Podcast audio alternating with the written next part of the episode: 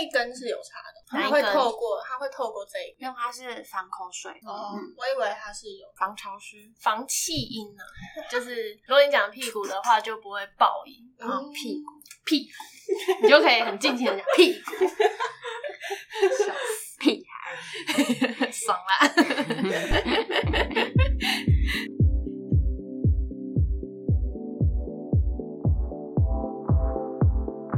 Hello，大家好，欢迎收听《说好的治安》，我是主持人古德曼。我是手帮手不灵，等一下，啊，嗯，是蚊子吗？最近想不太到什么梗哎、最近生活上的大小事不就金钟奖，然后之后要金马奖，哦，各种奖嘛。嗯，奖奖奖奖， 我现在就是一直在等着，因为刚过完中秋连假，然后又过完双十连假，现在就是在等跨年了。你应该不会去跨年吧？看你这样子就是没朋友啊。哎呀，被你发现了，我其实都宅宅在家里看电视转播。跨年演唱会之类的吗。哎、上一次其实双十节我有点想要去看烟火、哎，因为那时候我在高雄，我就想要不要去看个烟火，就后来想到好累哦，人好多，而且又要筹钱才能进去 看，嗯，标准的初老症状。谢喽。 哎哎，说到这件事，嗯，不瞒您说，就是其实国庆的时候，我正在帮家里人忙婚礼。婚礼，你们家有人结婚哦、嗯对，对对，有人走向爱情的坟墓。 很棒，很棒。 那我在赶往会场的路上，我就有看到国庆的那个飞机的那个，我哦说旗子吗？超大面旗子那它个吗，不是旗子哎，它是喷那个粉，哦，对，就是红蓝的粉，嗯嗯，对啊嗯，红蓝。讲到红蓝，我们治安里面好像有一个红蓝呢、红蓝配红蓝你们有听过红蓝演练吗？，有啦，总是要就是你知道，就是要留一些梗给你回啊，谢喽。 帮你铺个梗，不用 谢。 那你知道就是在治安里面的就是红蓝队演练，它所代表的是什么意思吗？对我来说就是实际操练哎、实际操演，嗯，但是我不是很清楚，应该说以前不是很清楚说这到底在干嘛，嗯嗯，嗯对，，就觉得不瞒你说，我觉得这有点像白痴。为什么？对我来说，就像各种的军事演习，因为嗯你就只不能动，但你没有参与到， 你也不知道要干嘛，就大概是那种心情。嗯，可是红蓝队演练它也不是这么制式化的东西，它其实蛮火的。怎么说？嗯，怎么说？我们让米粒来解释给你听。大家好，我是米粒。那我来讲一下，说红队演练它是在干嘛？那其实红队演练它里面有两个角色嘛，一个是红队，一个是蓝队。红队其实就是我们企业去聘请外面的治安服务业者来扮演一个白帽骇客的角色。那蓝队的话，就是企业内部的 IT 人员啊，或者是我们的治安负责人员来担任这个蓝队角色。其实红队就是攻击方，然后蓝队就是防守方这样子。那红队演练的演练方式的话，就是我们公司内部的治安人员当蓝队嘛，然后来聘请外面的白帽骇客来进行红队攻击，然后我们双方会约定好就是攻击的目标啊，然后再进行入侵演练，同时也可以验证说，就是我们公司自己的治安人员的侦测还有回应能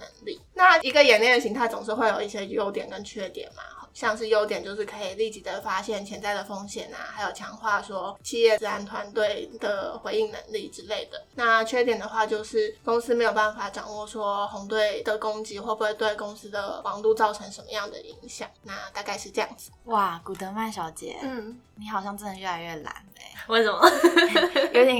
有点像是拍两下，然后灯就自己开启，然后召唤米粒，米粒就会来解说的感 觉。没办法，因为我们之后可能有成员要消失了。谁？是谁？是谁？是谁？我们下集待续哦。 不是这样子讲的吧？那其实刚刚米莉所说的这个红蓝队演练，它就是嗯，它讲的蛮清楚的啊、就是我们会框设固定的范围，让红队来做攻打。那他攻打的这个脚本，好像企业里面都不会知道他到底要打的是什么东西，觉得很容易会打怪、那种未知的感觉，不就很刺激吗？但是如果我是蓝队的人员，我可能不会觉得很刺激，我会觉得很烦。哦，就因因为要一直修补，对不对对对对，如果被打，挂，我真的是直接疯掉哎、对对啊。所以其实刚刚米莉有讲到说，就是它会造成就是公司网络的影响，嗯但是你没有办法去掌握那个影响是多大。嗯嗯，嗯了。解，那其实还有另外一种的演练方式是只对演练，你有听过吗？ 只对演练，它该不会什么是什么三原色 C M Y K，然后蓝加红就变紫吧？ 对对对对对，我随便乱猜的， 生活智慧王。 对，没错。而且你讲到精髓，就是它其实就是把红队跟蓝队的人拉在一起来做自然演练。哦，我就好像蛮有慧根的耶。 哎、我其实就是，我就突然觉得说，其实前阵子我爸妈就有关心我说啊，你你现在工作到底在做什么啊？我就说什么都做啊，就是，但是主要就是围绕子弹相关的东西这样。嗯然后他们就问我说，哦，那有什么很酷的东西吗？我就说，哦，他们有一种演练方式，就大概提带过之后，但我真的很懒得去跟他们解 释，因为他们就会觉得说红蓝就是国旗，哦对，然后他们没有办法，或是他们会觉得说，那为什么一定要叫红蓝？嗯，对，为什么不能黄？ 就是你要去解释这些事情，就会很麻烦。好啦，所以你刚刚要讲直对的部分，请说。所以紫队它其实就是综合了，就是内部的组成成员其实就综合了红队的人员跟蓝队的人员啦。对，然后主要是修正了就是红蓝攻击所衍生出来的一些缺点，嗯，对吗？缺点吗？就是我们刚刚有讲到说，就是它的影响，实际影响可能没有办法掌握。嗯嗯嗯，就是变成呃，我蓝队这边我可以就是先跟他说我有哪些自然的设备，让他来。让就是攻击方这边来试看看，我这个防火设备是不是有用的？了解，很感谢刚刚古德曼小姐跟米粒，就是有帮我们科普了一下，就是红蓝紫的组成人员跟角色。那哎、诶想问一下，就是你有没有比较好的比喻方式啊？举例来说好了，就有点像是，今天我们办公室是在一栋大楼里面嘛，但是我主要是想要检查我办公室的防护系统够不够完善，所以我就找了一群攻击方，他们来入侵我的办公室。但是他能够入侵的方式，我可能有不知道他会用什么样子的方式入侵，他可能爬窗户，可能飞檐走壁之类，我都不知道。对，那我的内部的这个保全人员呢，我就要只去随机应变，我要就要知道说，诶、他如果真的从不小心从房从窗户进来的话，那我要怎么样子去把他打下去，可能再把他就是往下打这样子， 好暴 力好哦，好危险哦。很气，对不对？因为刚刚剪掉了一大 段。不要这样讲出来嘛！没关系啊，被剪掉的部分都是我们耍笨的部分。 所以其实就红蓝队演练来说啊，我们是不会知道说，呃，入侵方他要用什么样子的方式进到我们的企业内部的。但是就是另外另外再讲一个子队的例子好了，子队的例子有可能像是我的企业里面已经会在门口装设了保全系统。在窗户上面也装了防盗系统了，那我就是找了一群入侵方来检测，说我这几个系统被撬开的时候，它会不会响铃这样子。就主要是针对这几个系统来做的检测。嗯，哎、那其实我可以分享一下，那我们家还蛮常做这种事的、那我们都是自己人在做测做测试，例如说像我们家有保全系统，嗯，然后就很长，猪头就是不接保全就直接开门，然后每次那个保全都打电话 来，就说有外物入侵，有外物入侵。所以其实我们用布林家的这个例子来讲好了，就是它这个只对演练的组成啊，它不一定是由外部人员参与的，它有可能是我们内部人员主要分成两队来做的评估这样子。哦，也可以这样子、对对，对对对，所以因为呃，就只对演练来说，它这个这两个攻击方以及防守方，他们都必须要相当的了解自己内部的整个整个环境架构是什么样子，他才可以知道要打哪里。哦，原来我爸妈用心良苦， 我以为他们是年纪大，记忆力不 好，忘记自己有社保全。对你刚刚还说还有一个保全的角色，对不对？嗯其实子队里面也有一个保全的角色哦，他就有点像是裁判的角色，他就是去判断说，哎，你的这个保全系统到底有没有成功的运作，所以他会再打电话通知你说有成功防御或者是误触这样子。哦，应该是说他们先会先做到通知，那通知之后确认无误，才会下一个就是结论单，那个动作才叫做裁判，对不对？嗯嗯嗯，就是因为对我来说，就是他们就是被检测的那一方，就是他们的产产品有没有响，嗯，对，然后就发现真的是误触，我们家还有猫咪误触过，成员很多、哦。就六触兴旺， 对，很有趣吧？ 对啊，嗯，所以就只对演练来说啊，他是要先找出他想要攻击的这个目标，可能我们就是针对保全系统来进行的攻击。那针对这个保全系统，可能攻击方他们又会用一些常见的惯用手法。可能我就是用密码破解啊等等的这些方式来进行入侵，那就看我们的保全这边有没有办法去做缓解的动作。了解，哎，那刚刚古德曼小姐提到就是一个攻击手法，那其实现在市面上很多人都就是应该说攻击演练这件事情就是有被提倡，对，那有没有就是目前最常见的一些攻击的样态，跟可能在实物操作上，就是有发现说企业在防御上有哪会遇到哪些挑战？嗯，我觉得挑战部分其实可以分成五类啦。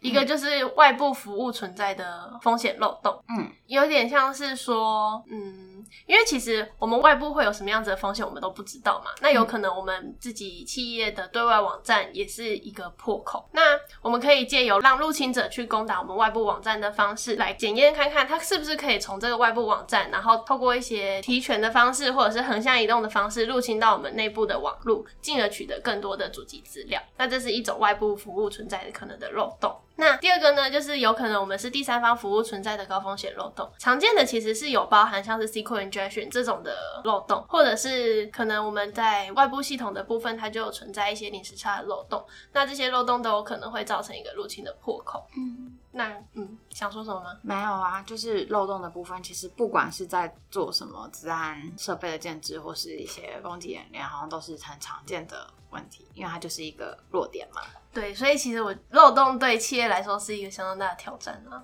脑袋有洞也是啊，都是都是，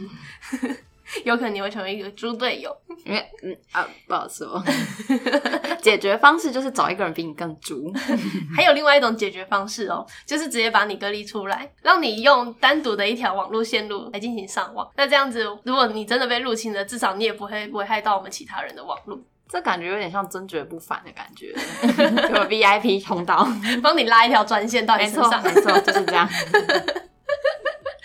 所以企业在做治安防护的时候，也可以利用网络区隔的方式，可以把高风险的族群把它归类归类出来，这样子。嗯嗯嗯，了嗯。解。那 在怎样？高风险族群没有想到，就是家里组员成分，就是真的就是，嗯，就是爸妈很危险。维维你会说你家猫咪很危险， 哦、no no，我 家猫咪可能比我爸妈还睿智。 你就希望你爸妈不要听到这一集。哦，他们不会听，嗯，他们真的不会听。对，放心。那呃，除了我们可以透过一些网络的方式去做区隔以外呢，我们在自己的账号密码权限的部分也也要有一定的掌握度，因为有可能有些人会把就是很高权限的主机就直接设成账号是 admin 或是 administrator，哎、我来分享一个，最近我有个同事很很能说很猪嘛，但我觉得是我们的问题。怎么了？就是前阵子有那个设计一个一个投票，然后需要就是同仁们共同参与这样。嗯对，就是希望踊跃投票这样。但因为我们有一个，就是那个是一个 Google 表单，嗯，对。然后因为我们在账号掌握这一块就是没有控管好，就导致说我们有一个很可爱的同事误触，然后把整个选项全部 delete 掉， 然后在六日的时候跟我求救，结果把那个 我们的投投票选项给他，他又刚好把它补上去。